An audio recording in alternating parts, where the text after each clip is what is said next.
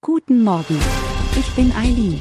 Sie hören den Immobilienwiki-Podcast auf Spotify, Apple und überall, wo es gute Podcasts gibt. Präsentiert von Immobilienerfahrung.de. Die Anschlussfinanzierung tritt in Kraft, wenn die bisherige Bau- oder Immobilienfinanzierung nach Ablauf der Zinsbindungsfrist endet und das Darlehen noch nicht vollständig abbezahlt wurde. Für Käufer, die eine Immobilie mit einem Kredit erworben haben, stellt sich spätestens zu diesem Zeitpunkt die Frage der Anschlussfinanzierung. Die Zinsbindungsfrist bei einer Immobilienfinanzierung liegt normalerweise zwischen 5 und 15 Jahren. Da viele Kreditnehmer innerhalb dieser Frist das Darlehen nicht vollständig zurückzahlen können, besteht die Möglichkeit, eine neue Vereinbarung über die Rückzahlung der Restschuld zu treffen. Bei der Anschlussfinanzierung haben Kreditnehmer die Möglichkeit, sich für eine neue Zinsbindung zu entscheiden. Der Zinssatz wird dabei an die aktuellen Marktbedingungen angepasst. Es ist wichtig, die Zinsentwicklung und die Angebote verschiedener Kreditinstitute sorgfältig zu vergleichen, um die besten Konditionen für die Anschlussfinanzierung zu erhalten. Ein wichtiger Tipp bei der Anschlussfinanzierung ist es, die aktuellen Zinsen zu berücksichtigen.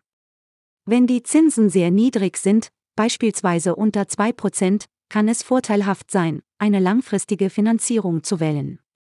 Auf diese Weise können die günstigen Zinsen langfristig gesichert werden. Auf der anderen Seite, wenn die Zinsen hoch sind, beispielsweise über 6%, kann es sinnvoll sein, eine kurzfristige Finanzierung zu wählen und die weitere Entwicklung des Marktes abzuwarten. In diesem Fall ist es ratsam, die Zinsentwicklung genau zu beobachten und gegebenenfalls zu einem späteren Zeitpunkt auf eine langfristige Finanzierung umzusteigen, wenn die Zinsen gesunken sind.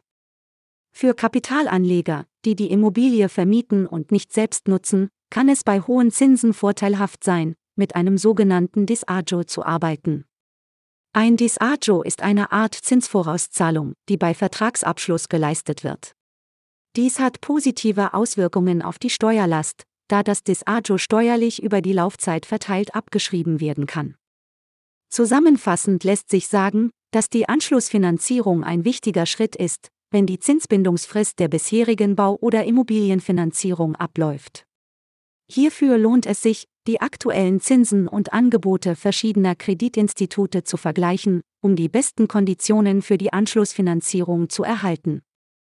Die Wahl zwischen kurz- und langfristiger Finanzierung hängt von der aktuellen Zinssituation ab. Zusätzlich können Kapitalanleger können von einem Disagio profitieren, um ihre Steuerlast zu reduzieren. Das war die fünfte Episode vom Immobilienwiki Podcast und alles Wichtige über die Anschlussfinanzierung. Danke, dass Sie zugehört haben. Sie wollen noch mehr lernen? Besuchen Sie uns auf immobilienerfahrung.de oder laden Sie sich unsere kostenlose Immobilien-App im App Store runter. Folgen Sie uns auch auf Spotify, um keine neue Folge zu verpassen. Ihre Eileen